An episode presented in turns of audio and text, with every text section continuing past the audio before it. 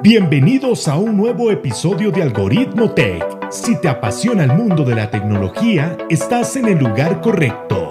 Comenzamos. Hola, ¿cómo están? Sean bienvenidos a un nuevo episodio aquí en Algoritmo Tech. Yo soy su host, Luis Fallas, y hoy les tengo un tema muy interesante sobre el iPad Pro 2021. Pero antes de hablar sobre la actualidad, tenemos que remontarnos al 2010 sobre la historia del iPad. La primera versión del iPad se presentó un 27 de abril del 2010. Se sitúa en una categoría entre un celular y una computadora portátil.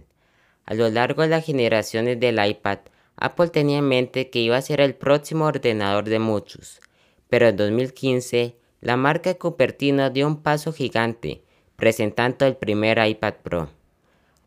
Una tablet que comenzaba una transición para el iPad, junto al Apple Pencil un lápiz óptico que permitía escribir en él como si fuera un papel, además de un teclado que permitía ser mucho más productivo. En 2018, Apple le dio otro respiro a este producto, dándole un diseño todo pantalla con 120 Hz, además con Face ID. Pero el pasado abril, la manzana mordida revolucionó el mercado, dándole al iPad el corazón del Mac, el chip M1, pero todo suena muy bonito. Pero ¿dónde están las aplicaciones del Mac en el iPad? Pues para esto nos acompaña nuestro amigo Prudent Geek, que nos viene a hablar sobre si esta tableta puede ser la próxima computadora de muchos. Comenzamos. Hola Geek, ¿cómo estás? Bienvenido a Algoritmo Tech. Buenas, eh, muchas gracias por invitarme al podcast en primer lugar eh, estoy perfecto con ganas de empezar y empezar a charlar sobre, sobre el mundo Apple. Qué bueno, Geek. Hace un año Apple comenzó la transición de Intel a Silicon con el procesador M1. Fue una revolución al mercado, pero Apple introdujo ese chip tanto a la MacBook Air como al iPad Pro y están dando rendimientos increíbles. ¿Qué te parece ese nuevo chip M1? Eh, la realidad es que este procesador, este nuevo procesador M1 ha dado, a mi entender, un golpe sobre la mesa y Intel, entre otros, ha visto bastante afectado y las propias campañas de publicidad que realiza Intel para intentar defenderse de este procesador, pues la verdad es que lo ponen de manifiesto. Me parece pues un procesador muy potente, sobre todo ahora en los Mac. No se calientan, son rápidos, son potentes y lo más importante también para el usuario, que son un poquito más económicos y a la hora de adquirir un Mac, pues notamos que tenemos mejores características, mejores funcionalidades y el precio en sí no se ha disparado, aun funcionando el procesador un poquito mejor que con modelos de Intel. Algo muy interesante del chip M1 es que no necesita tanto espacio para funcionar. Lo hemos visto con la iMac de 24 pulgadas que es sumamente fina. Para mí, Apple aprendió los errores de Intel y nos está ofreciendo un chip sumamente innovador. Eh, bueno, en realidad yo creo que uno de los problemas que tenían los procesadores Intel y bueno, casi todos los procesadores es el hecho de que se calientan. Al calentarse necesitas ventiladores que disipen el calor y el usuario se puede ver afectado por ese calor, ya que si estás grabando, por ejemplo, con tu Mac, pues el ruido de los ventiladores te afecta o si estás estudiando en una universidad editando un vídeo, por ejemplo, en una biblioteca, pues también afecta ese sonido de los ventiladores y como tú bien has dicho, ocupan un espacio. Es posible que Apple pues haya aprendido un poquito sobre el uso de los procesadores, el manejo de los procesadores y es cierto que, por ejemplo, el MacBook Air lleva el procesador M1 y no necesita de ventiladores, pero, por ejemplo, si ya vamos a un MacBook Pro, la potencia del M1 pues es un poquito más elevada y ya en ese caso sí que necesitas ventiladores. El pasado mes de abril, Apple nos presentó el nuevo iPad Pro con el chip M1. Algo muy interesante que los usuarios de Apple buscan al comprar un dispositivo es la portabilidad versus la versatilidad. ¿Cuál de estas ramas crees que está categorizado el iPad Pro? Eh, ahora mismo el iPad con M1, pues la verdad es que es un gran dispositivo, pero por lo menos hasta la Conferencia Mundial de Desarrolladores que se celebra allá, ahora en junio, eh, no podemos sacarle todo el partido posible, por lo que yo creo que el iPad ahora mismo gana en portabilidad, aunque no tanto si coges un iPad Pro con 12,9 pulgadas, la funda, el teclado, el MacBook Air pues también es bastante portable, aunque es cierto que pesa pues casi el doble o un poquito más del doble, pero en versatilidad creo que ahora mismo pierde un poquito el iPad, hasta que vayamos a esa conferencia mundial de desarrolladores y el software esté a la altura y podamos sacarle partido a ese procesador, creo que ahora mismo el iPad es más portable que versátil. En este momento todavía categorizas al iPad como una tablet o ya como un ordenador. En cuanto a hardware, quizás sí es una computadora porque lleva el mismo procesador que un Mac, pero si quieres usarlo completamente como usas tu equipo Mac, necesitas de periféricos que al final hacen que el dispositivo aparte sea más caro y más incómodo de transportar y de usar. Digamos que te compras un iPad Pro de 12,9 pulgadas, el dispositivo ya es grande, compras una funda teclado, un Magic Keyboard, que es caro, compras el Apple Pencil, al final el dispositivo se te dispara a 1.700, 1.800 euros. El valor de ese dispositivo en España es alrededor de 1.800 euros con esos accesorios y el MacBook Air lo tienes por 1.500 euros, si no recuerdo mal aproximadamente. Y ahora mismo hay aplicaciones, hay ciertas funcionalidades que, ciertas funciones que puedes hacer en el Mac que en el iPad no puedes hacerlas. Por lo tanto, para mí el iPad no es un dispositivo completo y no sustituye de momento a un equipo Mac. En este momento el mercado tan confuso, ¿utilizas un Mac o un iPad? Bueno, en realidad uso los dos dispositivos es cierto que hace un tiempo intenté usar únicamente el iPad y no usar el Mac. Y es cierto que para hacer, por ejemplo, tomar apuntes o escribir algunos textos que no sean demasiado grandes, el iPad es un gran dispositivo.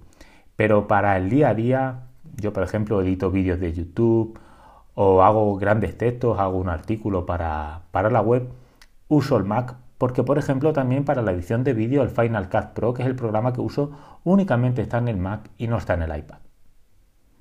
¿Crees que con los cambios que Apple va a anunciar en esta WWDC veamos la transición de muchas apps que solamente están en Mac al sistema operativo del iPad?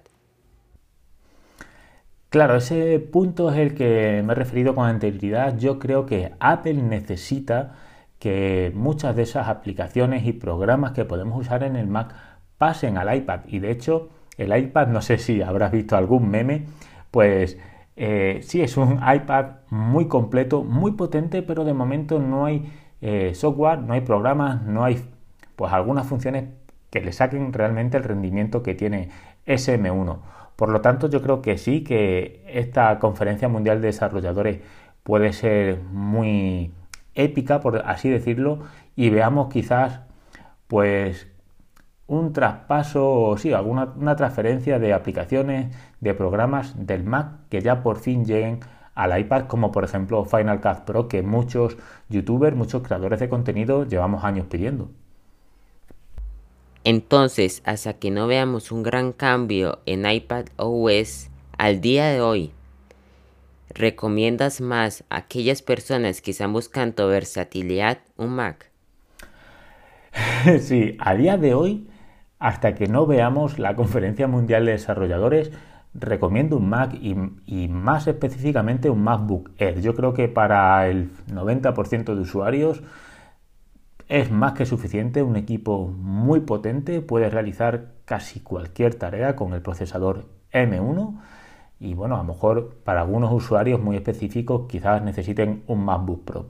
Pero estoy completamente seguro que si te compras un iPad va a haber algo que quieras hacer en el iPad que no puedas hacerlo y necesites irte a un Mac. Por lo tanto, a día de hoy yo creo que es más recomendable, si, no, si tienes que elegir, pues elegir un Mac.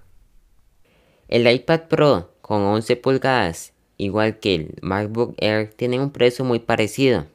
¿Crees que si Apple revoluciona el iPad OS 15, sea muy difícil elegir entre esas dos opciones? Eh, bueno, yo creo que más que... Bueno, puede ser también por el sistema operativo, pero creo que es más por lo que quizás se presente en la Conferencia Mundial de Desarrolladores. Ahora mismo, como hemos dicho antes, es verdad que el precio del iPad, sobre todo si te coges el iPad Pro de 12,9 pulgadas, al final está de la mano con el MacBook Air.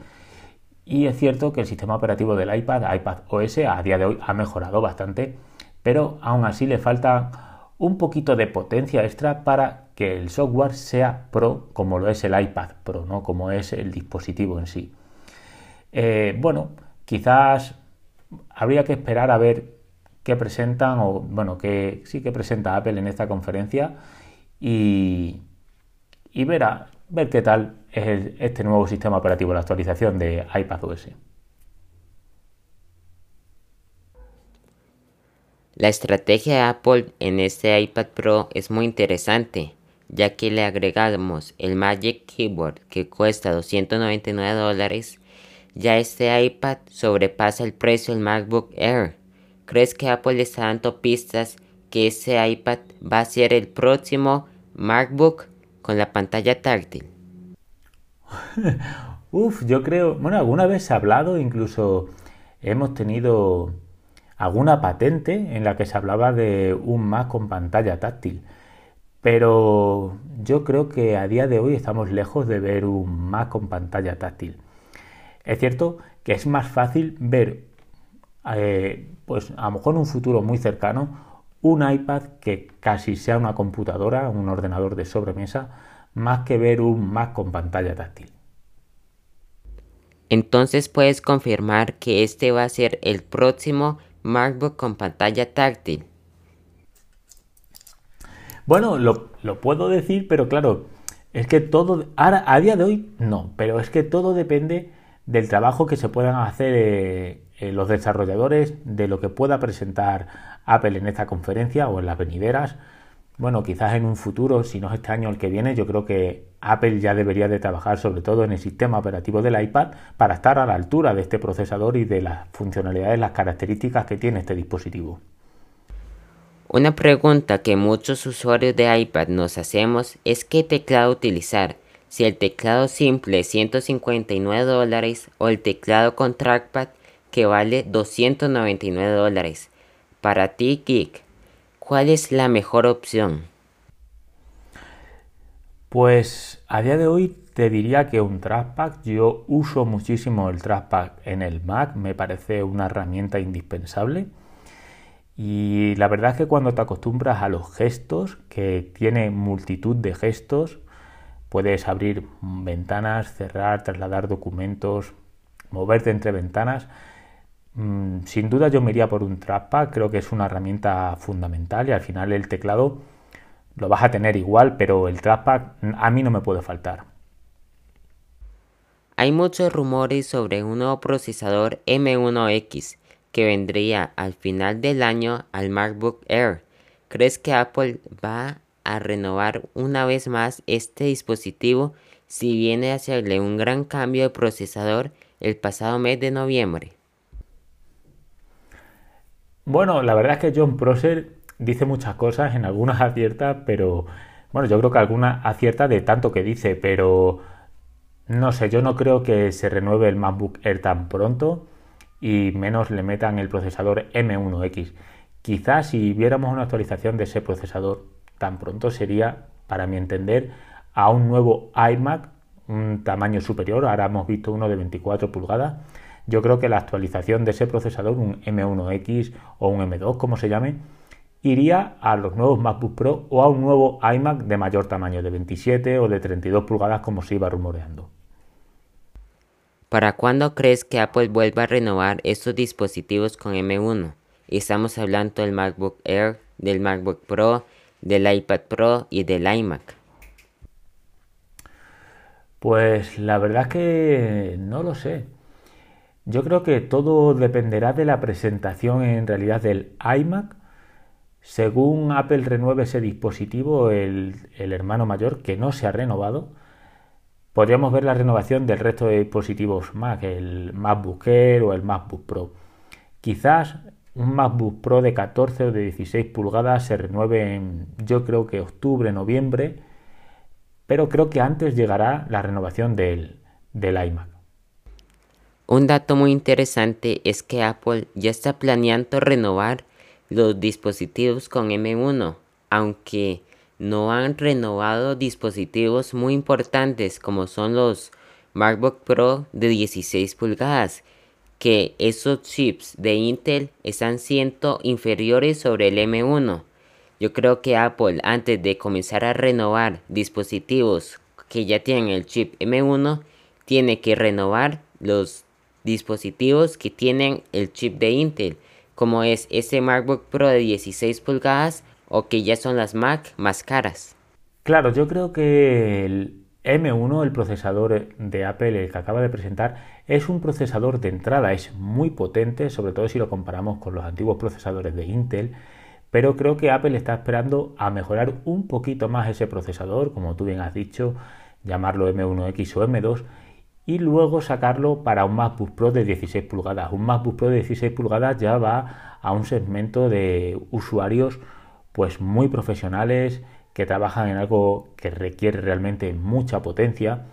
Entonces quizá el M1, que es un procesador de entrada para ese equipo, no venía del todo bien y por eso Apple ha esperado.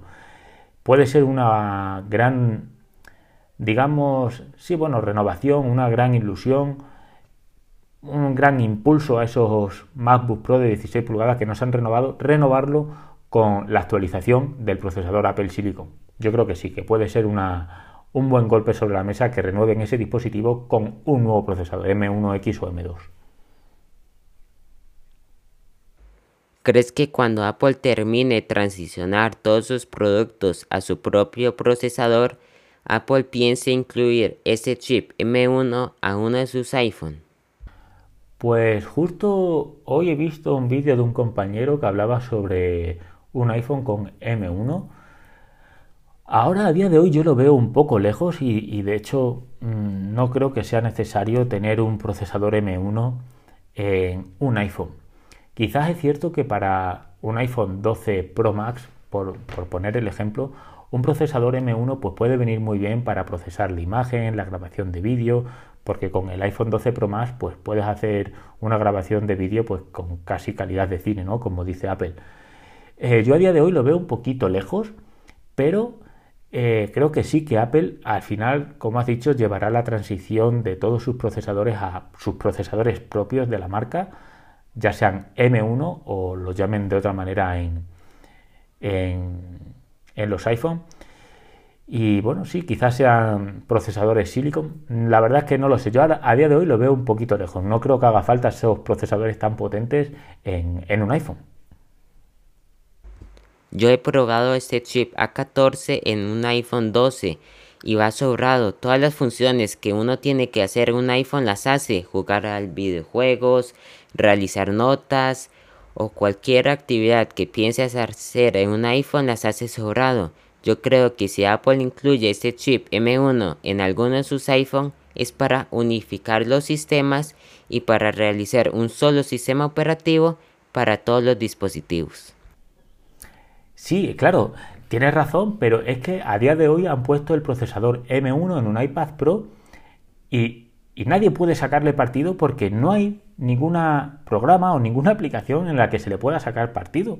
Por eso se dice que hay que esperar a la Conferencia Mundial de Desarrolladores para ver realmente de qué es capaz este iPad. Ahora mismo el iPad es un dispositivo con mucho hardware, pero el software está, eh, eh, digamos, un poquito atrasado llevar el M1 al iPhone, eh, no sé, yo lo veo un poquito difícil. Hablabas tú de un iPhone 12 con el procesador A14. Yo tengo un iPhone X con un procesador A11 y realizo todas mis tareas día a día. Llevo ya casi cuatro años con este dispositivo y a día de hoy no hay ningún juego que, no corra bien en este, en este iPhone y ya tiene cuatro años un procesador A11 Bionic. No lo sé, yo creo que de potencia los iPhone a día de hoy van sobrados. Como dices, hoy en día el iPhone va sobrado, pero es porque Apple diseña todo el producto, desde el diseño del teléfono hasta el diseño del sistema operativo. Yo creo que Apple es la reina de calidad sobre rendimiento, porque calidad-precio no existe en iPhone, sino calidad sobre rendimiento. Sí, de hecho, cuando te compras un dispositivo Apple, eso también lo pagas. Eh, los dispositivos de Apple, bueno, siempre entras en disputa, la gente dice, bueno, es caro, no es caro si vale lo que cuesta. Un dispositivo Apple, ya sea un Mac, un iPhone, eh, te dura pues casi los años que tú quieras. Al final lo renuevas por aburrimiento, porque se te ha caído y has roto la pantalla, o porque la batería está mal y no la quieres cambiar. Dice, bueno, ya cambio el iPhone que llevo cuatro años con este dispositivo. Yo trabajo todos los días con el iPhone, grabo vídeos a 4K, juego, abro archivos PDF, edito, edito fotografías, algunas veces edito incluso vídeos en un iPhone que tiene cuatro años. Creo que costaba 1.100 euros cuando salió al mercado y yo lo compré en otra página no oficial de Apple y me salió alrededor de 800 euros un dispositivo tan potente después de cuatro años que te ha costado 800 euros y yo creo que mínimo me dará un año o dos más de rendimiento pleno, creo que al final es un dispositivo que en relación calidad-precio es muy top. Tal como dices, la experiencia de usuario en Apple es bastante buena. Como tu ejemplo, un iPhone X que ya tiene un tiempo en el mercado y está corriendo de maravillas. Cuando Apple actualice el sistema operativo compatible con el procesador M1 va a ser totalmente una revolución. Claro, exactamente. Yo creo que, eh, bueno, claro, es esperar a que tengamos esa actualización del sistema operativo iPad OS 15 con todas esas funcionalidades, con todos los programas, con todas las aplicaciones que se puedan usar y tener un procesador tan potente en ese dispositivo puede ser una gran herramienta de trabajo. Tal como dices, el chip M1 en el iPad Pro está capado. Tiene todas las funcionalidades como una MacBook, pero no tiene el sistema operativo para ejercerlo. Estamos viendo que muchas aplicaciones no están en este iPad Pro por el sistema operativo. Para mí, iPad OS está sobrevalorado. Todavía se siente como un sistema operativo para móviles y no para computadoras. Estará muy interesante el iPad OS 15. Si Apple quiere revolucionar este iPad Pro, tiene que darnos un sistema operativo como el del Mac. Exactamente, es, lo que has dicho. Es, cierto que Apple eh, lo renombró, al final sí quiso, bueno, marcó la tendencia de lo que quería hacer con los sistemas operativos de iPhone y iPad pero a día de hoy mm, no hay mucha diferencia. Básicamente tú coges un iPad, coges un iPhone y es el mismo sistema operativo con muy muy pocas diferencias. La cuestión es intentar hacer que iPad OS casi no tenga diferencias con Mac OS. Porque por lo menos en las versiones Pro, quizás incluso diferenciar las versiones Pro de los iPads de los iPads que no son Pro y llegar a tener un sistema operativo pues casi casi completo de sobremesa o hacer una combinación de Mac OS con iPad OS. En ese caso, yo creo que entonces sí un iPad Pro con su procesador M1, entonces en ese caso yo creo que ya sí realmente es aconsejable, realmente vale la pena y es un dispositivo que quizás ya podría suplir a un Mac. Es como tener un Ferrari pero sin gasolina. Tienes un excelente hardware pero sin un software que lo acompañe. Apple tiene que mejorar iPad OS para darle la gasolina que tanto ocupa este Ferrari como es el iPad Pro. Claro, esa es la cuestión. Que ahora mismo, ahora mismo está, bueno, es que exactamente lo has definido muy bien. Tengo un Ferrari pero no tengo gasolina. Eso es. Por eso creo que hay que esperar un poquito a esta conferencia. Pero sí es importante decir que Apple tiene que diferenciar el sistema operativo también del Mac. Lo único que tiene que hacer Apple es abrir el sistema operativo del iPad para instalar aplicaciones del Mac, pero no hacer un sustituto del Mac OS, porque si Apple hace eso, muchas personas se irían por un iPad en lugar sobre un Mac. Bueno, yo, yo pienso, o sea, no pienso igual que tú, yo creo que no. Ah, es cierto que si a lo mejor no hay tanta diferencia entre un iPad y un Mac, a lo mejor hay gente que, decide decantarse por el iPad, pero en, realidad un iPad Pro eh, le da más dinero a Apple, es más costoso, entonces al final Apple no pierde. Pero yo, por ejemplo, si igualas el iPad a un Mac eh, y ya el Ferrari tiene gasolina, yo seguiría comprando un Mac porque tengo mi teclado, tengo el trackpad y no tengo que hacer compras aparte, lo tengo todo en uno. El iPad al final es un gran dispositivo, pero para hacerlo más completo tienes que adquirir accesorios, eh, accesorios sí, aparte, ya sea el teclado, la funda, el Apple Pencil. Con el Mac no te pasa. No lo sé, quizás algunos usuarios, pues a lo mejor tú si te irías a por un iPad, que, no, que tampoco Apple tendría ningún problema, pero yo, por ejemplo, sí me, iría, me seguiría yendo a por un Mac. ¿Crees que Apple con este chip M1 y todos los dispositivos que los montan, Apple quiere matar a la competencia o más bien quiere matar a aquellos dispositivos de Apple que tenía el chip Intel y más bien quiere causar esa necesidad a los usuarios de comprar estos chips M1? No, no, no, no. Yo creo que, Apple lo que ha hecho ha sido matar a, los ordenadores Windows o a los que monten procesadores Intel o bueno, a los que no montan procesadores Apple. Ya hemos visto y ha habido muchas pruebas en YouTube. Puedes ver miles de vídeos de la potencia que dan estos procesadores. Y a día de hoy incluso gente que no es del mundo Apple, que nunca ha pensado en adquirir un ordenador Mac, si ha visto esas pruebas de rendimiento, te aseguro que se comprará un Mac y aprenderá a usar el sistema operativo, un sistema operativo nuevo como puede ser Mac OS para ese usuario. No creo que la competencia dentro de la marca sea mala y al final el usuario de Apple se va a comprar un dispositivo, ya sea un iPad o un Mac. Y a día de hoy sigue habiendo dudas. Muchos usuarios o muchos estudiantes no saben si comprar un Mac o un iPad. Ya sea, da igual que monte el procesador M1 o cualquier otro procesador. Creo que el que haya competencia dentro de Apple, dentro de sus mismos dispositivos, es muy bueno para la marca. Y el procesador M1 ha dado un golpe sobre la mesa y a otras marcas que ya se han visto afectadas en su venta. Por ejemplo, eh, Intel cayó en bolsa. Eh, le ha venido muy bien también para el usuario, porque al final Intel tiene que mejorar mucho si quiere plantar cara a este procesador de Apple. Tienes toda la razón. Ahora esperemos a esta WWDC para ver si Apple le echa gasolina a este Ferrari. Y para todos aquellos oyentes que quieren comprarse un iPad Pro 2021 y no están todavía decididos, les recomendamos que se esperen al 7 de junio, ya no falta nada, para que Apple aclare todas nuestras dudas, a ver si abre el sistema operativo, todas las aplicaciones del Mac o seguimos sin un Ferrari sin gasolina, porque si Apple no le echa gasolina a nuestro Ferrari, yo creo que el iPad Pro va a quedar como un dispositivo de marketing en lugar de un dispositivo útil. Entonces nuestro consejo es que te esperes y que realices una compra informada. Lo mejor es que sigas escuchando Algoritmo Tech y que el 7 de junio te pongas a ver la conferencia de la WWDC para salir de dudas.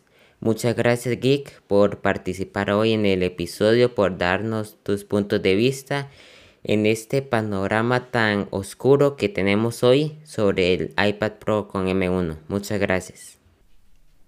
Igual, yo creo que estamos todos a la expectativa, a ver qué presentan. Pues muchas gracias por invitarme, he pasado un gran rato.